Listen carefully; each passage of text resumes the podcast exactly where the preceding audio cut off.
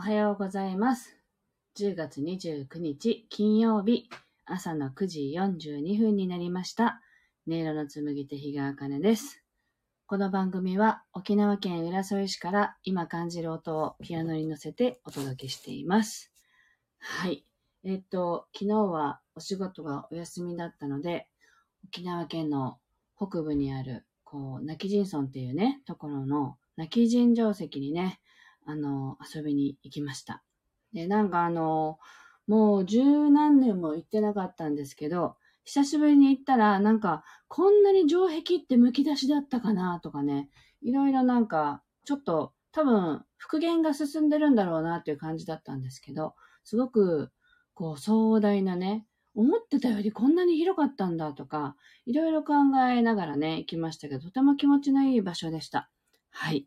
みねりんおはようございます。ね、いいですよね。久しぶりに行きましたけど、すごい良かったです。